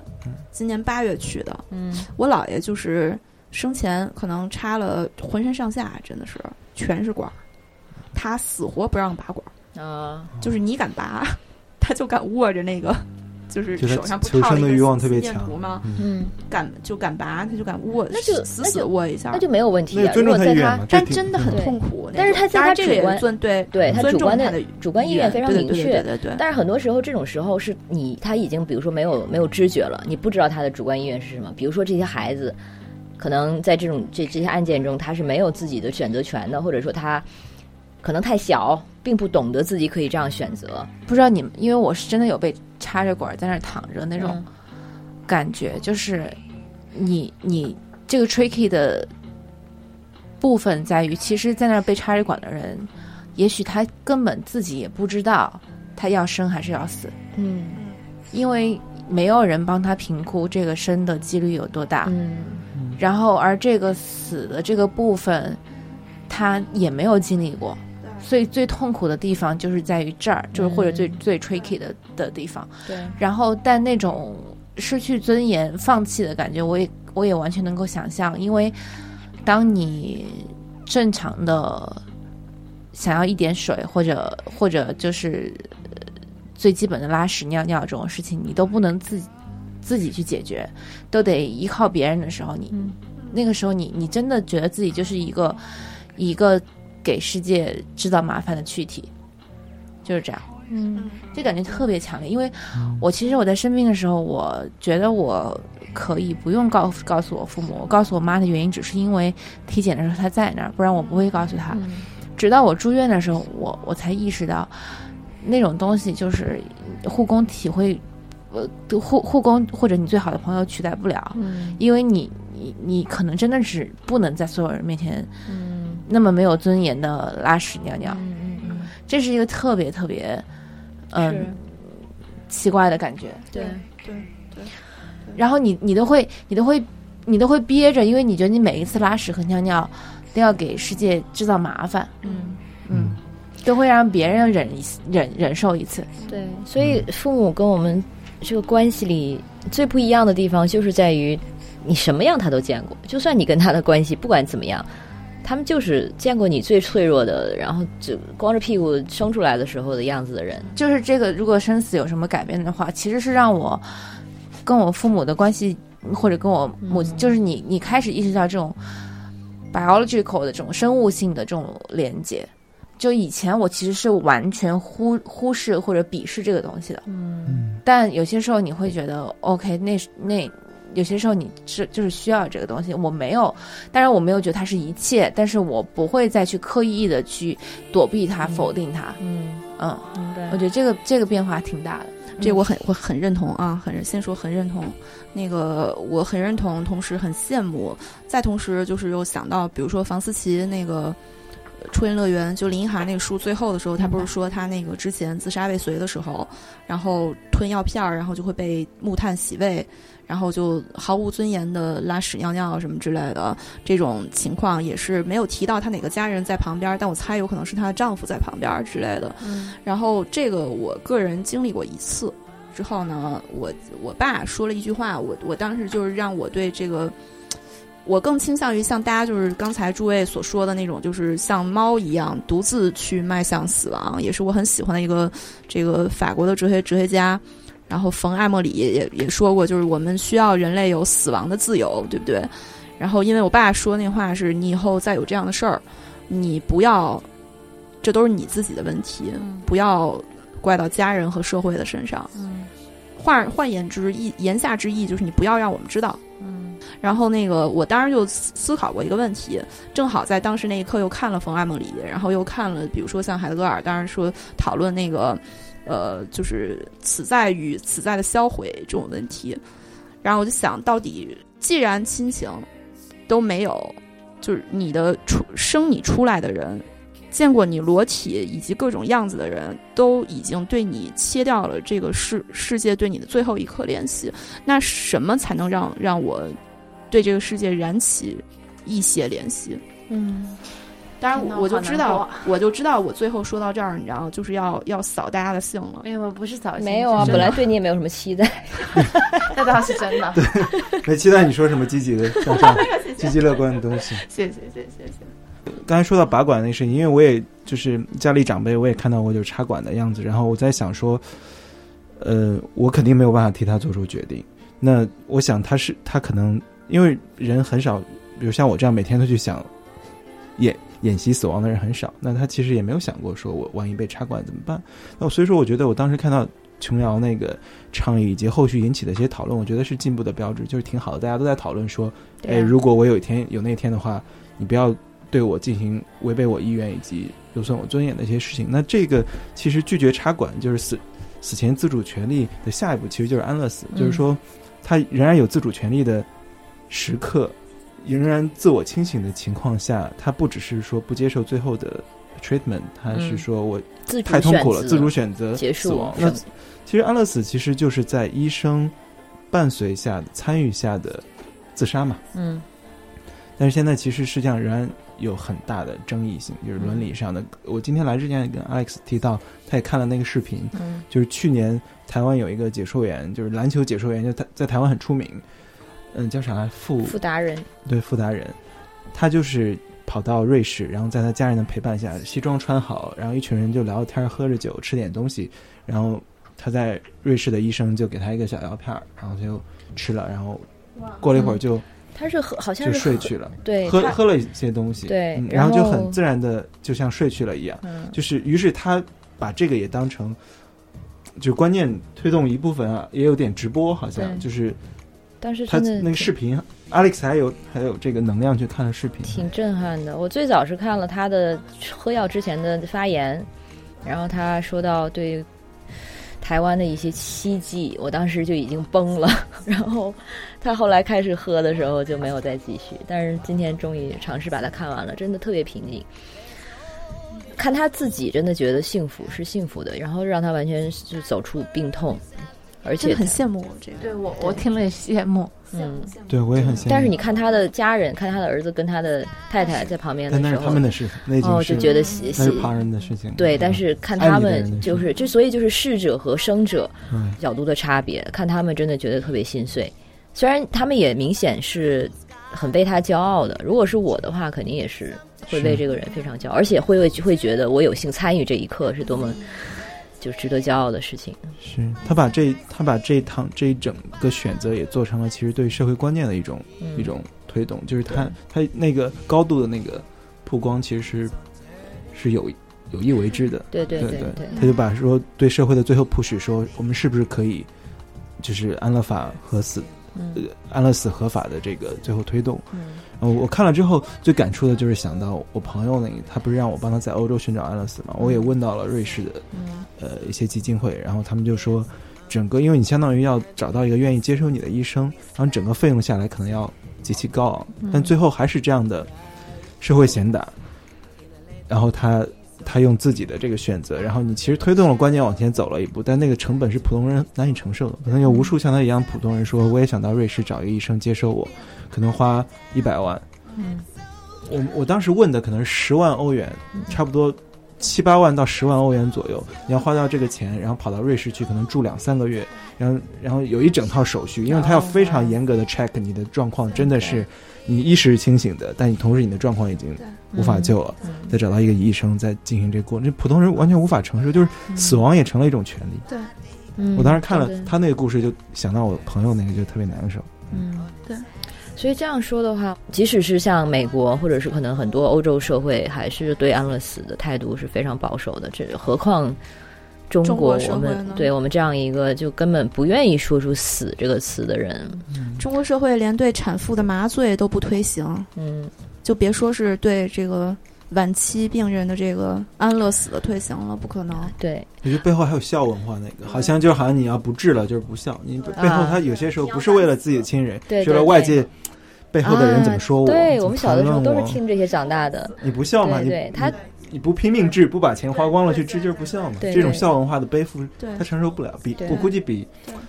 真的很惨。这么一想，你知道吗？真的，我觉得太惨了。最后想到一个，就是心理学下的一个分支，它叫健康心理学，就是相对新兴的一个东西。然后它其实它研究的就是，比如说人在重疾或者是就是疾病或者是临终前的心理状状态。因为这个时候你已经身体已经重疾了，你的心理状况其实往往往是被忽略的。但是他其实研究的就是这个东西，比如说人们就是包括在呃得到绝绝症的诊断的时候，怎么去面对它，然后之后如何可能增加你之后人生的呃生命质量，或者说甚至有助于你的恢复，等等等等。然后包括，然后这个东西它直面的就是一个，我们首先要能谈论死，然后才能谈论怎么迎接死，或者怎么去离死更远一点。说到这个，我就想到我其实有写过那个哥大，其实他们所有的医学院，嗯现在都开了一门课，那个课那个课程呢，就是让所有的医学生去学习怎么面对嗯你没有办法救治，你必须面对病人去死的这件事情。嗯因为其实医学医学生总是在，他们都在学习怎么起死回生，嗯怎么去、去改变这件事情。但是他们有这么一门课，是让你去学习接受你没有办法改变嗯这件事情。对，郭师傅之前之前说很喜欢那本书，什么独自走向生命的尽头，独自走向生命的尽头。当然，这个人我我也可以推荐，真的是真心推荐给大家读一下，叫冯艾默里。嗯然后他写过三本儿，第一本叫《变老的哲学》，第二本叫《罪与罚的彼岸》，第三本叫《独自迈向生命的尽头》。然后我买了《罪与罚的彼岸》和《独自迈向生命尽头》。这个人很有意思，是他是那个呃奥斯维辛的幸存者。对对，然后他写完《独自迈向生命尽头》尽头就自杀了，关键写了什么？这个结果是挺，但是他写的其实非常的理性，嗯他就是严格的讨论了一下那种，就是我作为一个想要自杀的人，在自杀之前是什么导致了我自杀，嗯然后社会，然后就想象了很多，就比如说社会跟我的联系，嗯我跟我身边的人的联系，然后我与死亡的联系，我与生命的联系。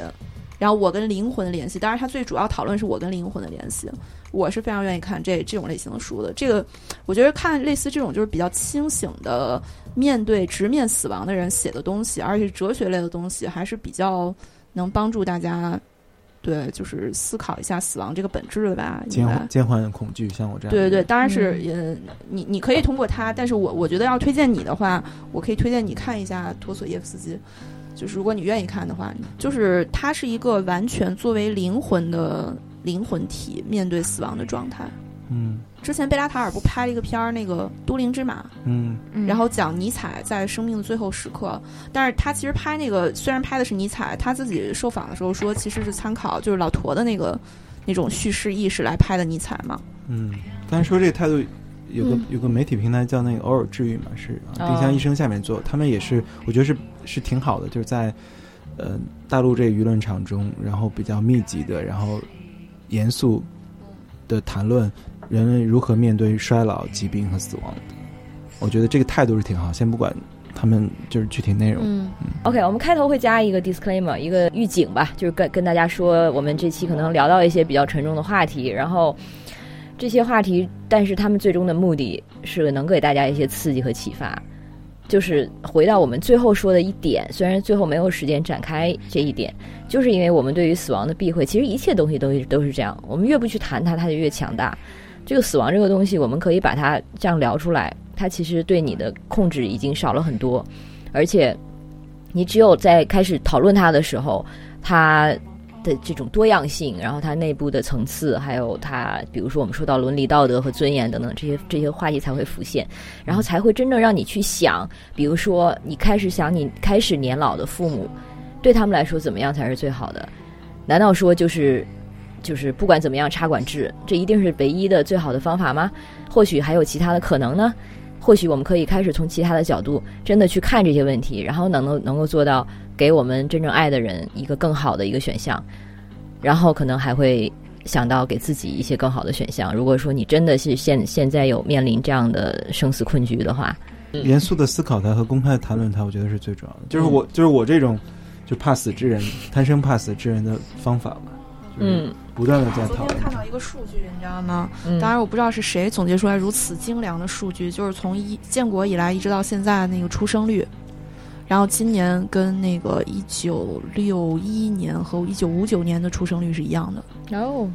哇今自从放开二胎之后，，OK，当然一九六三年是史上最低嘛，九百多万才。嗯然后一九五九是一千六百多万，然后今年才一千七百五十九万，然后离他们放开二开二胎之后的那个那个那个期待期待到四千多万吗？嗯要低了差不多三分之一。嗯所以在这种低出生率的情情况下，嗯，我们还直面的面对死亡，这个我先叫停了，因为我觉得就我们就这四个人，我们现在这四个人 随便一个话题都可以再聊上两个小时你。刚才那个总结挺好的，就按你那个总结。那好谢谢非常温情、非常正能量的一个，非常温情，就是还是不要自杀，然后还是要好好活。就真的，我我我觉得其实这个节目不是指导我们怎么去活，或者也不是你所说的一个正能量，而是因为而是教会我们怎么去思考死。嗯然后这本身也许反倒又是一个所谓的正能量的事情。嗯嗯嗯，它是必要的对，那好的，我们在这个非常正能量的 调性中结束这期节目吧。谢谢大家的参与，那我们下期见，拜拜。哎，要要不要要不要 say goodbye？不用不用不用。哎。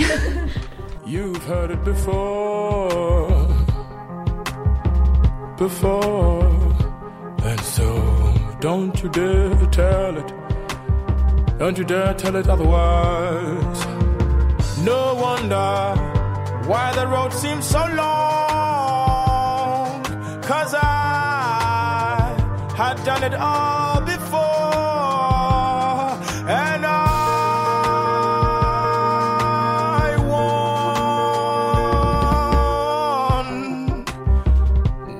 felt this feeling. Tell me, don't be ashamed. You felt it before.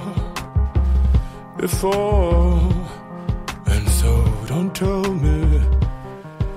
Don't tell me otherwise. I almost forgot, foolish me. I almost forgot. Forgot that where I'm from, we see the rain before the rain even starts to rain.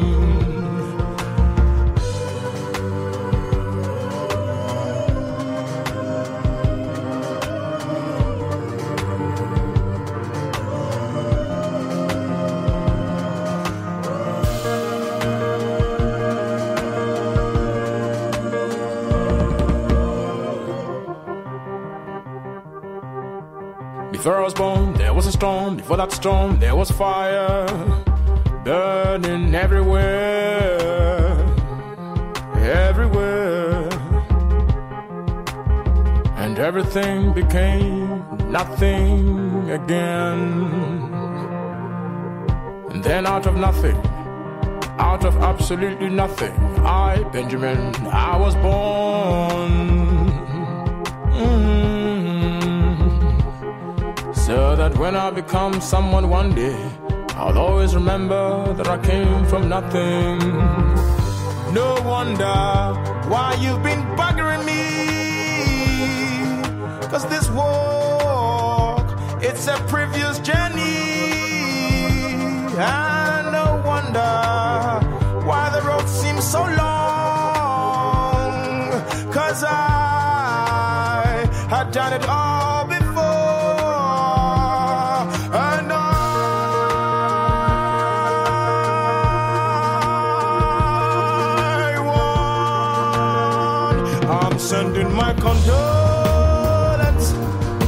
sending my condolence